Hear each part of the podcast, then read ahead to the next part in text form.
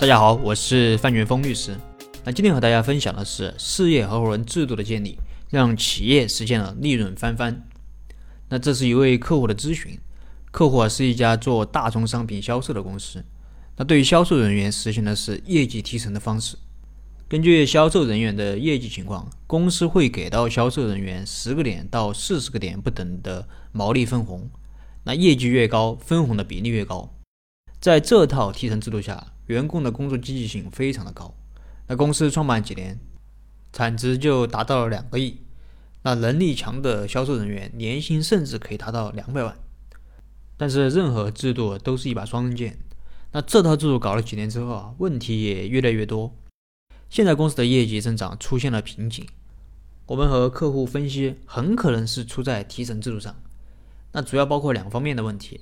第一是现有的制度过分关注员工个人的绩效，这导致老员工不愿意进行团队合作啊，不愿意带新人，因为带新人对自己没有任何好处，还要花时间，那同时还有可能抢自己的客户，那这导致的现象就是员工都是单打独斗。那我们知道一个人的力量是有限的，如果没有团队，个人业绩的增长很快就会遇到瓶颈。那现在的问题就是，呃，很多销售人员。因为精力有限，他宁愿把资源烂在手里，也不愿意和别人进行分享。那第二是员工不承担亏损，那么这导致有的员工贪功冒进，啊，甚至有时候为了业绩，对这个项目不做任何的调查就直接上，这导致公司现在有几千万的款项一直都没收回来。那其实这家公司存在的问题啊，都是我们在为客户设计合伙人制度和股权激励时常见的问题。那为了改变现状，我们帮客户重新设计了方案。那方案的要点有三：一、入股必须出资；二、将个人考核改为团队考核，也就是将个人合伙制变为事业合伙人制，或者叫团队合伙人制；三是建立裂变机制，让老人愿意带新人。那下面我们一个一个来讲。一是入股必须出资，首先建立多个业务部。那每个业务部有经理一人，员工不超过七人。当然，刚开始搞，如果有人不愿意带团队也，可以，那我们不强求，就一个人算一个事业部。对于这种人，我们有没有什么约束呢？我们后面再说。每个事业部的收入、成本、利润单独核算。那设部门虚拟股，经理占股百分之二十，出资二十万作为保证金。员工占股百分之三，出资三万作为保证金。当事业部发生亏损时，优先用保证金抵扣。交钱就是交心，那这点我多次强调过。你投一百万，员工不见得会尽心尽力，因为这钱亏了和他没关系。但是他自己投二十万，他绝对会拼命，因为这钱是他自己出的。二，将个人考核改为团队考核。那对于经理，我们会从公司业绩和事业部业绩两个方面来考核。因为是销售岗位，所以以事业部业绩考核为主，占百分之七十；以公司业绩为辅，占百分之三十。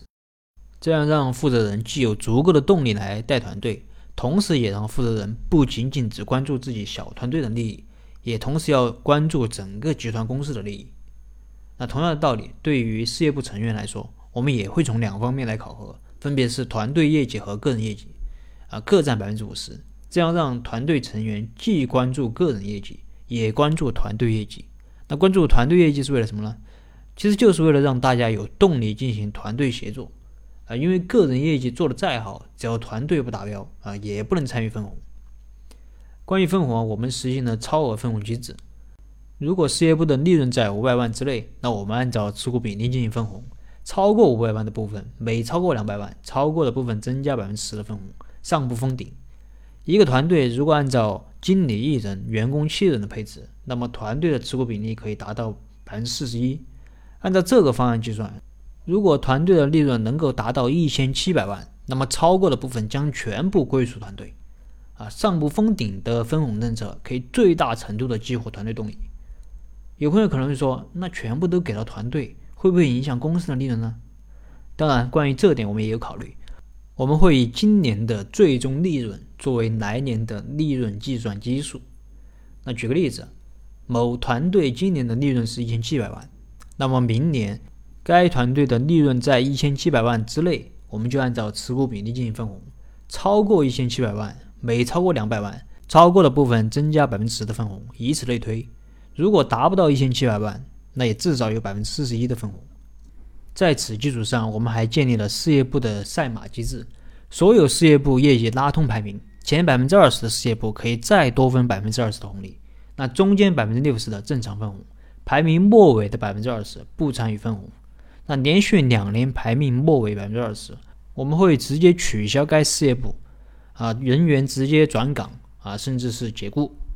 那这就让一些想混日子、不愿意带团队的员工日子越来越难过，因为你没有团队，你一个人的事业部是很难竞争于有团队的事业部。我们要把企业的利润导向真正为企业创造价值的人，而不是混日子的人。第三是建立裂变机制，让老人更愿意带新人。那我们规定，当事业部的业绩排名达到了前百分之二十，那么经理就可以选择再带新的事业部。那老事业部由经理推荐的人继续管理，同时我们会为经理保留老事业部百分之十的分红。除此之外，我们还规定，在职五年以上、连续三年排名事业部前百分之二十，同时带出了两个事业部的经理，可以出资在公司层面入股。此时入的股就不再是虚拟股了，而是实股。这样，这些经理啊不仅可以享受事业部的分红，还可以享受公司层面的分红。以及公司资本增值的收益。好了，那么以上就是整个方案的核心要点。总结一下，事业合伙人制度的建立，让员工从个人小盘子转为团队和公司的大盘子，让老员工更愿意培养新人，啊，改变了以前单兵作战的现象，建立了合伙人的团队文化。那后期我们通过回访得知，公司在实行事业合伙人制度之后，那效果还是很不错的。不到一年的时间，公司的利润就翻了一番。好了，今天的分享就到这里。如果你有什么股权方面的疑问，可以给我留言或者添加我的微信。我是范全峰，我们下期再见。